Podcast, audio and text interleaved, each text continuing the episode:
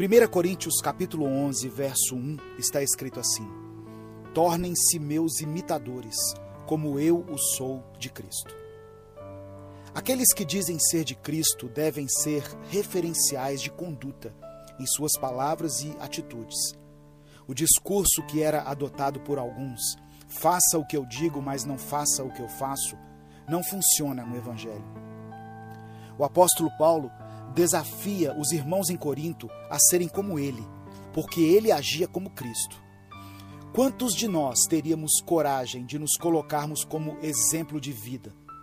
Será que temos sido imitadores de Cristo? Jesus tinha intimidade com Deus. Ele se relacionava com o Pai diariamente através da oração.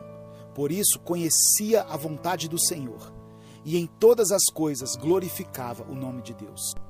Jesus não julgava e nem condenava as pessoas, como nós cristãos temos feito. O seu discurso era de amor e não de ódio, até mesmo para com aqueles que foram flagrados em seus pecados, como a mulher adúltera. Enquanto os que diziam servir a Deus encheram suas mãos de pedras, Jesus encheu seu coração de amor e de perdão. Não que ele concordasse com aquele pecado, tanto que, depois de perdoar a adúltera, ele disse àquela mulher: Vá e não peque mais. Os momentos em que vemos Jesus repreender severamente as pessoas foi com os religiosos, que ele até chamou de hipócritas. Ao pecador arrependido, ele estendia as mãos e enxergava as multidões com compaixão, tratando-as como ovelhas sem pastor. A preocupação de Cristo não era de construir grandes templos. Por isso, ele pregava nos montes, à beira do mar, andando pelo caminho ou nas casas. Se Jesus estivesse vivo hoje em dia, nós não o encontraríamos nos grandes ajuntamentos ou nas mega igrejas. Ele certamente estaria nas esquinas, nos hospitais, nas cadeias, longe dos holofotes, ou onde estivessem dois ou três reunidos em seu nome. Não de terno ou liderando uma grande instituição, mas de forma humilde, estaria nos ensinando sobre o amor do Pai e sobre o reino de Deus, e não sobre doutrinas inúteis. Se até hoje você não teve uma referência correta de Jesus, por causa da vaidade e da arrogância da maioria dos líderes cristãos que conheceu, eu te convido a ler os evangelhos e criar o seu próprio modelo a ser seguido, para que você possa bater no peito e dizer às pessoas: olhem para a minha vida e me copiem, pois eu estou imitando a Cristo. Eu quero orar por você. Senhor, queremos ser iguais a Jesus. Muda o nosso caráter, transforma a nossa mente e nos faça de novo se for preciso Tira de nós toda atitude de julgamento, toda altivez. Faça-nos enxergar a nós mesmos como miseráveis pecadores que somos. Enche o nosso coração de amor pelos perdidos. Queremos pregar e também viver o seu evangelho. Que as pessoas vejam Cristo em nós. É o que te pedimos, em nome de Jesus. Amém. Deus te abençoe eu sou o pastor Edivaldo Oliveira e esse foi mais um Minuto com Deus.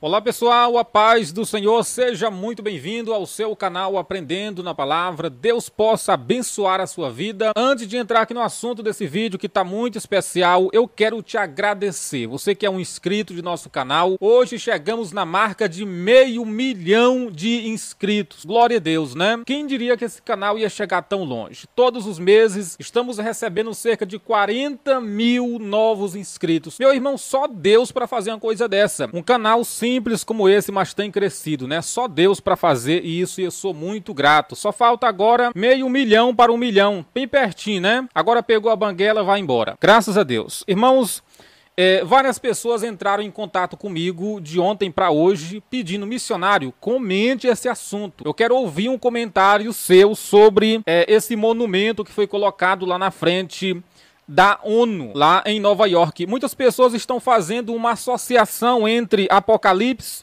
deixa eu ver aqui, Apocalipse 13, versículo 1 e 2 e Daniel 7, versículo 6, e estão chamando já de a besta do Apocalipse. Que coisa, né? Será que tem uma associação, uma coisa com a outra? Vamos descobrir no nosso vídeo de hoje e eu tenho uma palavra lá no finalzinho para você tá bom? E antes de entrar aqui no assunto de vez, irmãos, conheça o nosso material aqui na descrição. Se você é um inscrito novo, não conhece ainda, tem muita gente estudando comigo e sendo abençoada.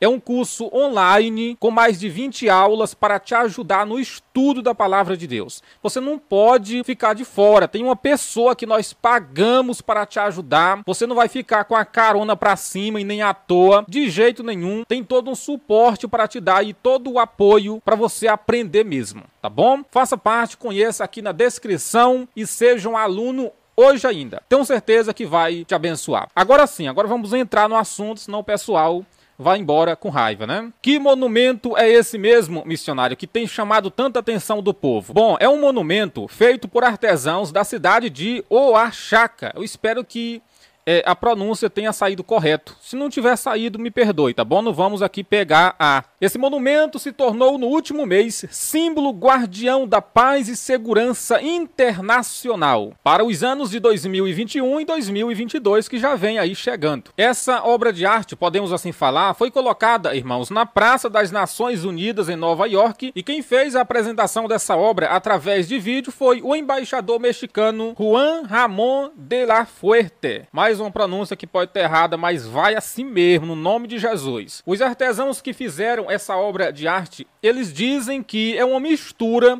de onça com águia. E o que mais chamou a atenção do povo é que o símbolo de paz que a gente conhece, né, digamos que mundialmente, é uma pomba branca. E por que foram colocar um símbolo, um monumento falando de paz e colocar uma fera dessa. Então isso soou um pouco estranho, não é verdade? É no mínimo estranho. Mas não é de se estranhar tanto assim, porque é uma obra de arte mexicana. E esse tipo de escultura, digamos assim, é bem comum no folclore mexicano. Missionário, e as referências bíblicas, tá pode? Eu vou ler com você agora o que está escrito em Apocalipse 13, do versículo 1 ao 2 e Daniel 7 e 6. O pessoal tá pegando essas referências aqui, irmãos, e fazendo uma ligação. Estão fazendo uma ligação com o fim dos tempos. Vamos aqui ler essas referências e depois eu volto aí trazendo aqui um comentário final para você. Por favor, não pegue A se você não concordar com o meu ponto de vista. A nossa comunhão, ela vale muito mais a pena, irmãos, do que uma discordância. Amém?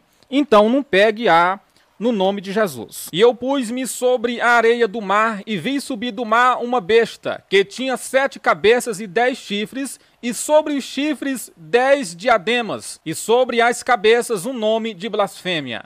E a besta que vi era semelhante ao leopardo, e os seus pés como os de urso, e a sua boca como de leão. E o dragão deu-lhe o seu poder, e o seu trono e grande poderio. Agora vamos para Daniel 7 e 6. Depois disso, eu continuei olhando, e eis aqui outro, semelhante a um leopardo, e tinha quatro asas de ave nas suas costas. Tinha também esse animal quatro cabeças, e foi-lhe dado domínio. Então, na visão de João no Apocalipse, ele viu essa visão mas não tinha asas. E já na visão de Daniel, que é a mesma visão, Daniel contemplou asas. Então tem essas diferenças aqui, mas a visão quer falar uma única coisa para um tempo determinado ali na grande tribulação. Então as pessoas estão pegando essas visões e estão fazendo uma comparação com esse monumento que foi colocado lá. Meu irmão, eu vou ser bem franco com você. Eu poderia falar outra coisa para ganhar visualização, porque infelizmente a coisa errada parece que chama mais atenção do povo. O pessoal compartilha, manda para todo mundo mesmo. Mas se você quiser pegar as visões e comparar com isso, isso não tem ligação nenhuma, meu irmão. Porém, o propósito com que foi colocado ali aquele monumento, no meu ponto de vista, é para gente pensar sobre os últimos dias, sobre aquilo que vem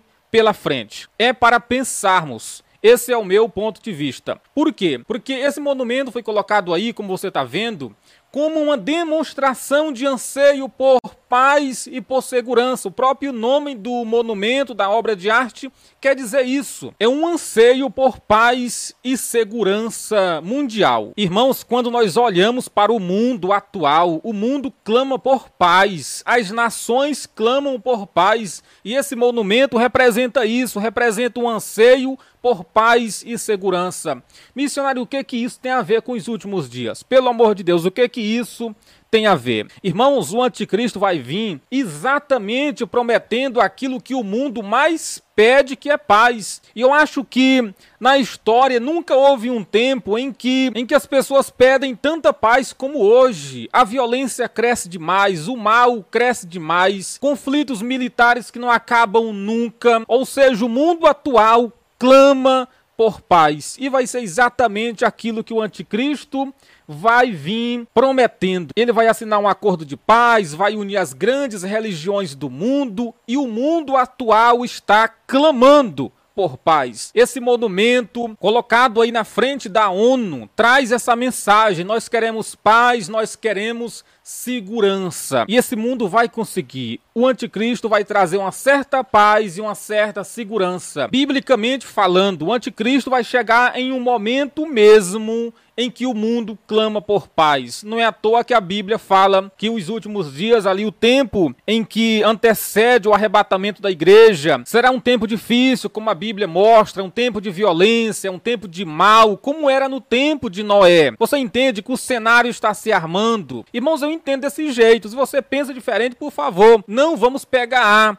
Mas tudo isso mostra, todo esse clamor por paz mostra que verdadeiramente é chegado o tempo daquele que vai se manifestar prometendo isso que o mundo tanto pede. Veja o que a palavra fala em 1 Tessalonicenses 5 e 3. Pois que, quando disserem a paz e segurança, essa paz e segurança aqui quem vai trazer é o anticristo, mas vai ser uma paz falsa e uma segurança falsa por tempo limitado.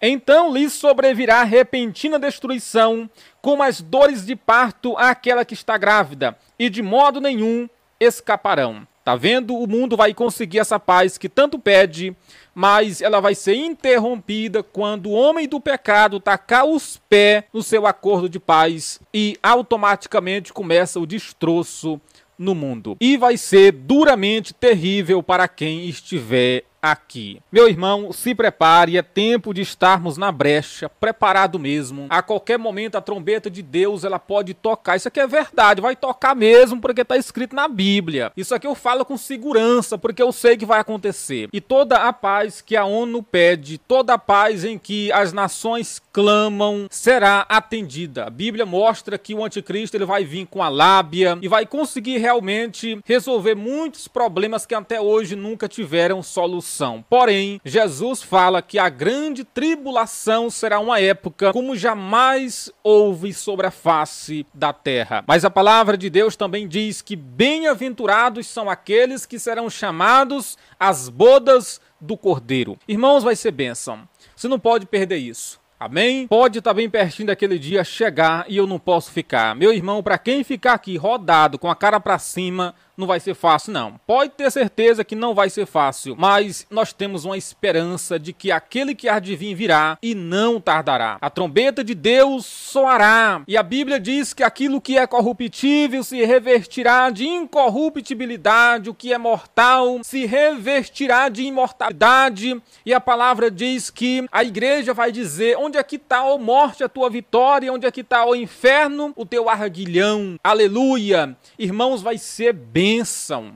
Paulo disse: consolai uns aos outros com essa palavra. Esse vídeo não é para te botar medo, mas é para provocar esperança. Nós vivemos em uma época em que temos tudo para ser a geração que vai ser arrebatada. Não permita que aquele dia venha ser de choro para você, porque muita gente vai chorar, muita gente vai prantear. Meu Deus do céu, eu estava na igreja, eu pregava, eu tinha um canal no YouTube que incentivava o povo e eu fiquei. Meu irmão, o que vai ter de gente entrando no Instagram ao vivo, trazendo informações, o que vai ter de crente entrando ao vivo no YouTube, trazendo informações sobre o grande desaparecimento em massa, não vai ser brincadeira. Mas eu e você precisamos estar naquele dia no lugar seguro.